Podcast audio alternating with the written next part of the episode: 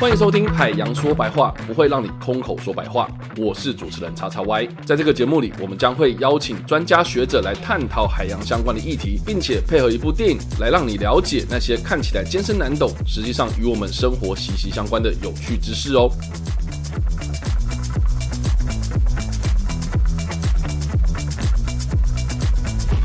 嗨，大家好，欢迎收听《海洋白话说》，我是主持人叉叉 Y，在我身边的是中山大学海工系的陆小云陆老师。嗨，大家好，我是国立中山大学海洋环境及工程学系陆小云。好，陆老师是我以前的老师啦，然后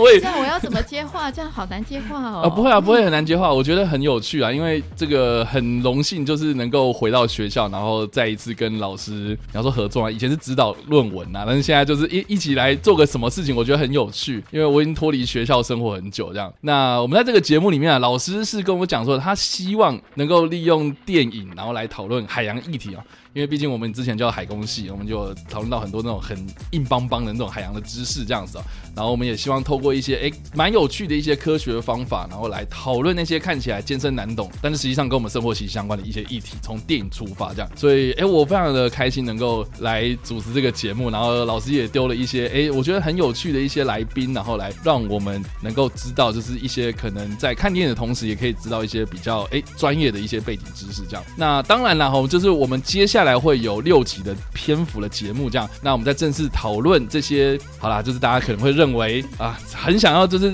看电影啊，然后讨论这些东西之前，然后我们会希望先透过这一集的内容来帮大家介绍说，哎，为什么我们要做这集节目？我们为什么要做这一系列的东西？还有为什么我们会挑这六部电影的原因啊？所以，呃，一开始先请老师先帮我们稍微简介一下，说为什么你会想要呃做这个苦差事这样。好哦，谢谢主持人。我不晓得大家的听众之前你会不会觉得主持人忽然在录这个时候特别的严肃，跟特别跟平常的风格不太一样？不，不会啊，我没有严肃啊。为的老师坐在这边，然后就会特别的严肃，这样吗？没有，我就说了嘛，我已经脱离这个学校生活很久了，所以我要回来学校，然后又跟老师一起做事，真的是对。好，不行，我们就是不能让他太严肃，这样。对，但是其实呃，刚才也有提到说，我们今天也有也有一些小小的讨论啦。但是为什么要叫白话？因为其实。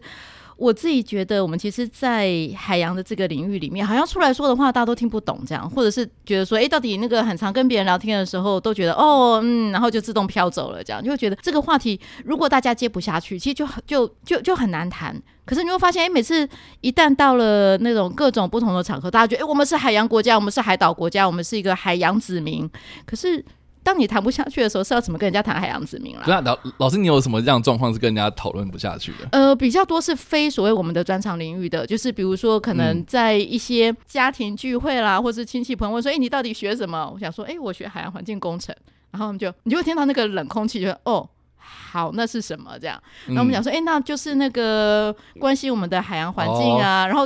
大家可能就会接说：“哎，对我知道那个海龟好可怜哦。”嗯。然后一样就接不下去了，嗯，所以会觉得，其实我们自己在这个领域也都觉得，哎，自己是那个海洋的小白，这样就是当我们没有真的很了解或是关心，我到底要怎么跟人家谈，就很难解释，就很难解释，而且就很难聊这样。所以老师，你以前都怎么跟家人啊，或是 我都说我是去打鱼的，因为以前对你说抓鱼、捕鱼、钓鱼这种啊，因为我进中山大学是海资系，对，所以当大家说问我在做什么的时候，大家都听不懂的时候，我只有说我去捕鱼的，大家就听懂了。然后后来说我去双修海工系，大家说那是在干嘛的？我说做消波块的，那大家就又听懂了。这样，可是我们会说，OK，好了解，嗯嗯，对，因为我也类似的经验这样子，然后我就跟人家讲说我是在海边盖港口的这样，然后就继续冷了，这样对不对？他们就对，就是哦港口，嗯，然后开始就讨论说哪里有海产好吃啊 什么的，对，就类似这样子，但是。我们台湾就只有海产文化，没有海洋文化嘛，对啊，所以其实，哎，这个我觉得蛮有趣的。那我还蛮好奇，就是说，那老师为什么会特别想要用电影来讨论海洋议题？因为一个是我自己很爱看电影，那我觉得看电就是我我开始去思考说，那如果海洋这么的冷门，到底有没有什么其他的载体是可以让大家知道我们在谈什么的？那所以你要大家就看电影啊，电影那个商业片出来就就很夯啊，就各式各样的电影。那我也发现电影里面好像那个角色也都很少有那个真的海洋科学家，除非哎有海洋科学家应该都是展览片，然后就是死很快的那一个。嗯，所以我就在想说，那能不能从一个或者是那个那个异业结盟的概念，从不同的领域，我们来开始挖掘电影里面的海洋，然后开始挖掘不同的东西的海洋，那让大家开始多多至少在聊的那个话题，可以多一些东西可以聊。嗯哼哼，所以才想要用电影，但但是为什么没有用其他的电影以外的东西？比较少。你会这样每一年，其实我很喜欢讲，是每一年那个过年的时候，一家人聚在这边的时候，那个电视台一直不断的播放的影片里面有有几部是很经典的灾难片。OK，那那个时候我们大家就开始想说，哎，那个跟环洋流的环流有关呢，所以温度会跟着改变。OK，然后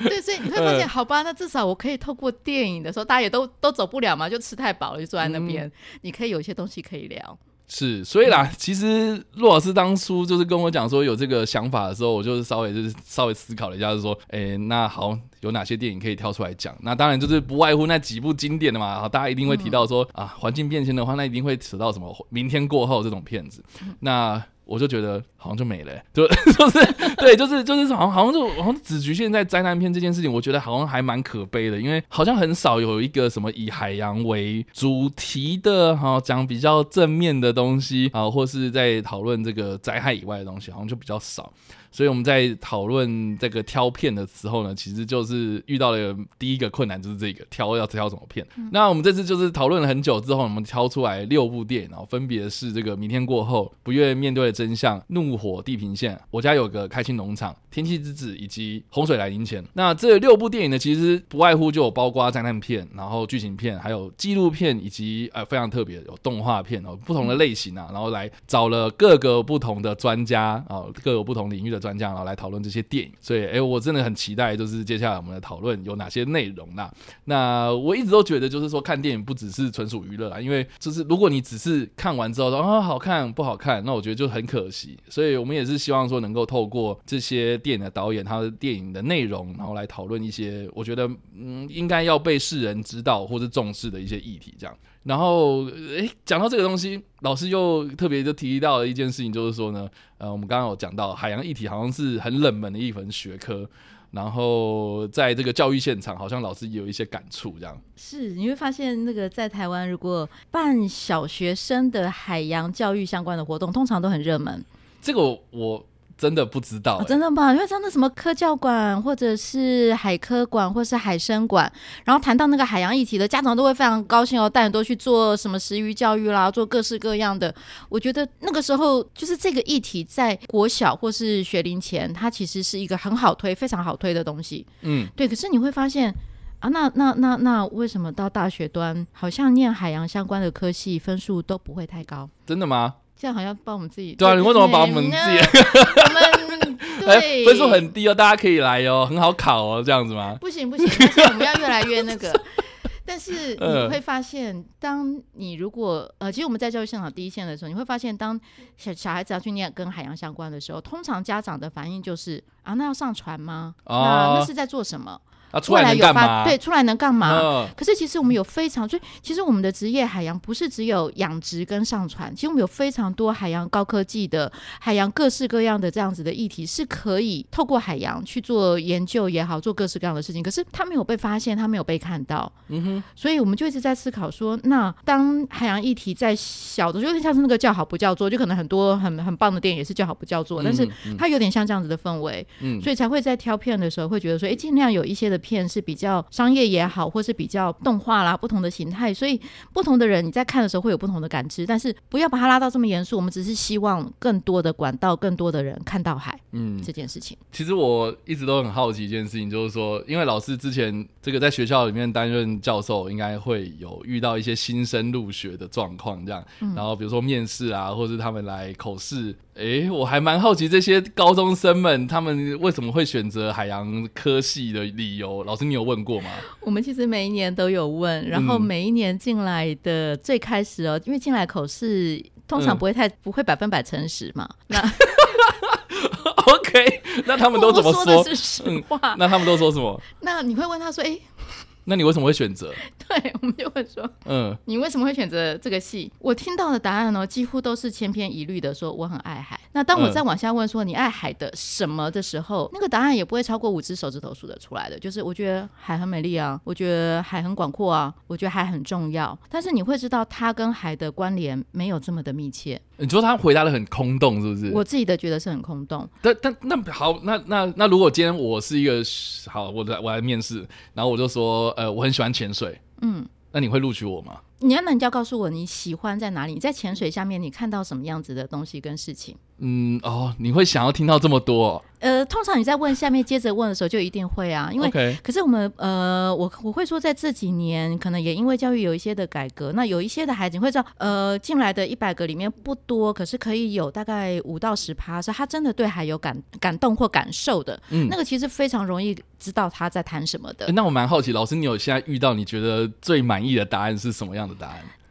呃，我没有那个所谓的标准答案呢、这真的没有标准？答案、欸。我是说你，你现在目前为止听到，你觉得说，哦，这个回答的不错的，有吗？有，嗯我有碰到有几个，有一个的孩子是，不过他本来也就很长期跟家长在跑所谓的 NGO，嗯，所以他会真的告诉我，台湾的海岸这么长一千多公里，每个地方的海岸长得不一样，对不对？嗯他可以讲得出来说，诶，他在什么地方的海岸的时候，看到那个地方的沙或是那个地方的状态嗯是什么样子的的的情形。嗯那他所描述的海岸的状态，不会永远只有海龟鼻子被插塑胶管哦这件事情。嗯那你会知道他看到的是什么？那哦我会相信他对海是有感知的。了解，对，所以透过电影，透过各种的东西，其实我觉得是一个非常好，可以让大家知道我。我我到底爱不爱这件事情？我爱不爱这个东西？嗯对，所以我们其实当时在发起这一系列的 podcast 的的的嗯录制的时候，其实最开始其实是因为刚好我看到那个我的章鱼老师这部片，哦，在 Netflix 上面嗯，在 Netflix 上面看嗯到的纪录片，那他其实非常的感动，因为呃，我后来在追这部片的时候，其实我我看的时候我不知道他拍摄的原因，OK，对，但后来我去查的时候，我发现他其实是 BBC 拍了将近十年哼的一部片子。而且它不是只有谈海洋生物个或者是生态，它其实是像是那一个人跟那只章鱼中间的过程，包含他自己的生命被疗愈的这个过程。嗯那可是我知道，它其实背后其实是他们有一个所谓的海洋改变计划，嗯，所以发现非常有趣。那个海洋改变计划，它其实为的是要去呃保护南非的海藻床，哦，是这个原因，嗯，一是开始最开始，所以他们去嗯拍了这样的片子。可是他的片子里面不会是这么的教条式的告诉你说我要保育，我要哦海草床好也好好重要。海洋生态好重要，跟气候变迁关系很密密切。他片子里面其实没有做这件事情，他们没有特别去讲啊，他没有提这件事情。可是你看到他片子里面的是他生命疗愈的过程，因为那只章鱼，然后因为那个章鱼在生态体系里面扮演的这样子的这个角色，你反正你就是自己看每个人不一样的感知。可是我觉得那个是。很触动我的感觉，所以我会嗯觉得其实任何的电影都有可能去触动很多人不同的形态，但是我不是上课告诉你说，请你看这部片，我们大家来写心得报告。嗯是如果假设这样子不同载体的电影也好，各种小说也好，各种不同的东西也好，它只要在不同阶段可以去触动这些人对环境、对海洋的一些的某一个 moment 有触动到他，那其实我觉得我就很开心了。了解，嗯，对吧、这个也是我们节目的初衷嘛，哈，只嗯是说，哎、为什么？呃，这个时候应该很多人就会问说，那为什么我们没有选我的张玉老老师？这样，其实啊，哈，这个在选题的时候，我有点这这个一直在挣扎一件事情，就是说要选什么样的题目，大家才会有兴趣。这样，那我觉得一开始我们大家会比较啊、呃这个可能要有一个当头棒喝，所以我大家都在选了一些比较灾害类型的东西，这样，所以哎、一开始从灾难片切入，哎呦，这个是比较普及的啦，对不对，我们一开始要先大家就把大家拉进来，然后才会继续听下去嘛，这样，对。那其实事实上啊，我自己的观察，因为平常都有在关注国片的动态，这样，然后其实台湾也有很多这种类似的海洋相关的纪录片，哦，甚至比如说你不要说海洋好了，就是也有一些海岸的，讲一些海岸变化的，或是一些政策面的东西去探讨一些议题，这样，哦，甚至是我觉得也不是那种。科学的那种硬邦邦的东西，还有那种可能在探探讨一些海洋文学的、海洋文化的东西，这样。所以其实有很多类似这样的一些创作者，可是我们真的就是好，从这个票房的表现上面看来，就是知道说很多人都是兴趣缺缺，这样就是它的内容是好的，可是我就很难推。我在推荐电影的时候，哎，其实大家看到这个片名都会觉得说好像啊，那就是那个样嘛，所以就会变成是好像就很普通。所以我们也是希望说，借由这次的机会，能够先让大家能够有一个哎像是引言的方式，然后就是进入到这个世界之后，我们再讨论到更多的。所以希望老师可以就是开第二季这样子。对，然后我们讨论完六部电影不止这样子，我们希望还可以来讨论更多。老师有可能吗？有啊，第二季可能也不止电影啊，也 可以有其他的主题。其实我们觉得最希望就是打破这个所谓的海洋的同温层，所以各种不同的，大家如果有任何的想法，就欢迎告诉我们主持人，这样我们可以不止谈电影，我们可以谈各式各样不同的事情。嗯，老师，你你有你有除了电影以外，你还想要谈什么吗？我觉得其实可以谈，其实这个目前也蛮多人在谈谈美食、食物跟海洋的关系。那不就海产文化了吗？我们也可以不只有海产，我们就可以打破这这是所谓的同温跟非同温层嘛？我们就是要努力打破，大家都要吃啊，大家都爱吃啊。可是食物搞不好是一个有趣的事情，味道也 OK，声音也很 OK。哦，所以我们要开吃播了，是不是？啊，真的吗？这样如果边吃边录音这样，如果这样可以打破同温层，也是一个不错的 状态。对，嗯。对，因为因为因为我印象很深刻，因为老师之前在帮我们上课的时候，然后他有推荐我们去看一本书，那这本书现在还在我的书架上面，它是这个什么？呃，已经出第二版了啊！对对对对，海鲜的美味挽歌，海鲜的美味挽歌，嗯，它里面就有分成不同的等级，就是说哦，你吃什么样的海鲜，他们对于环境的影响就是有不同的影响就对了啦。然后印象非常深刻，他第一个就是叫我们多吃的就是海蜇皮这样。对对，水母，因为水母是不是海蜇皮嘛？可是我们听到水母，我们不会想到要吃它嘛，所以我们把它想成菜名是海蜇皮，然后才大家就是觉得说好像哎，对对对，就是那个口感或干嘛？可是我们没有。料到说哦，为什么我们吃海蜇皮会对环境有帮助，或者什么的，或是我们一般人可能会啊，我去吃生鱼片，我就是想要吃鲑鱼。那鲑鱼我们吃的越多，会不会对这个环境造成伤害？我觉得好像很多人就只想到吃，知道怎么料理它啊，它做成生鱼片，或者它做成炙烧会比较好吃等等的这样子。其实我们可以去更多的关注，就是这些食材的来源啊，或是哎哪边吃什么东西才会是最到地的东西这样。但是我们现场还有一个神秘特别来宾，我想要 Q 一下神秘的特别来宾，看看。他会对什么样子的议题有兴趣，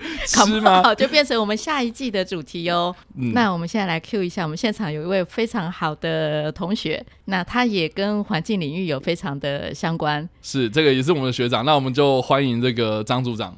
大家好，我是国家灾害防救科技中心波地与红汉组的组长张志新。对他刚刚在旁边就是一直做笔记，无声的笑，这样子 就是看到我们在讨论这些东西，他觉得很可笑，这样吗？还是这样？不是很可笑。我看到两位的努力，我真的是非常的佩服。OK，尤其我的同学陆老师，他一直想要透过不同的手段或手法或者是方式去推广海洋也好，或去推广科技也好，或者推广我们环境的议题也好，那。真的是让我由衷的佩服。所以我们可以谈什么话题？讲这个是什么很官腔的说法？对，这是 一种发自内心的吗？发自内心的官腔说法。这这是现在有开麦的时候，所以没有开麦可能就不一样。了解，了解，一样一样一样。对啊，那可是会可能是加引号哦，有加引号跟没加引号可能差很多的。对啊，学长，我觉得我们真的每一个人都一直在想从。不同的管道里面去推广呃自己熟悉的领域，那我们其实我一直看看这一件事情，就是我们有点担心我们的下一代，或者是说我们现在的年轻人，他们愿不愿意来关注这个话题？嗯，不管你是从 YouTube 有，你不从 Podcast，其实我们一直在尝试不同的管道来做这件事。那以前有没有这个管道？没有啊。可是我们我们现在有这个管道，我们就想要做这件事。所以我刚才会讲说，呃，不得不佩服。陆老师，我的同学，愿意尝试这样新的管道，这样新的途径去推。那到底什么才是最好的管道，或者是主题？呃，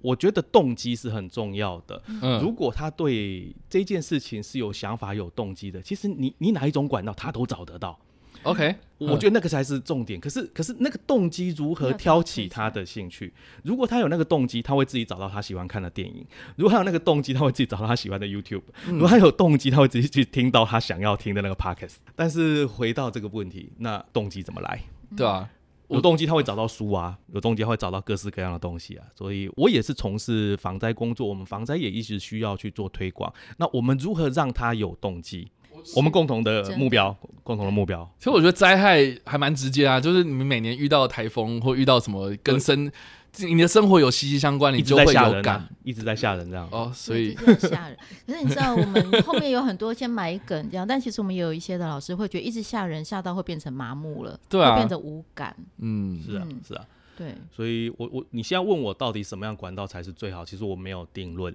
但是我可以相信，我们继续努力，我们继续用心，我们会有机会找到很好的方法。好又棒的结论、哦，又是一个官腔的结论。没有啊，我蛮好奇，那那那学长，如果是你就你自己的话啦，你对什么东西会比较有兴趣？就是说，如果要推广海洋这部分的话，没有，没有，剪掉啊。没有，我们因为我们都在同温层里面，所以我们其实撞破头，我们其实还在同温层里面，嗯所以搞不好有一些的有一些的事情，或是有一些议题是我们自己也从来不知道，因为不在我的这个圈圈里面，搞不好它就会是有趣的。我我同意，我同意。嗯我刚刚在想说，没有特别想，是因为好多方法我们也用过了，可是好多方法好像也不见得有那个有效果，所以还真的是一个问题。呃，这个问题可能真的是一个问号。我也许我们透过这个过程在找那个答案，可是我们未必找得到答案。可是没有找得到答案，是不是没有效果？诶，也未必等号。其实。过程中，也许就某一个点上面，他突然有一个机会，开启了一片窗。那真的有人有这个动机，听起来，呃，嗯也许我不需要两千三百万的同胞都来爱海，但是如果我有一百万个，好吧，气度小一点，十万个，怎么越来越说哦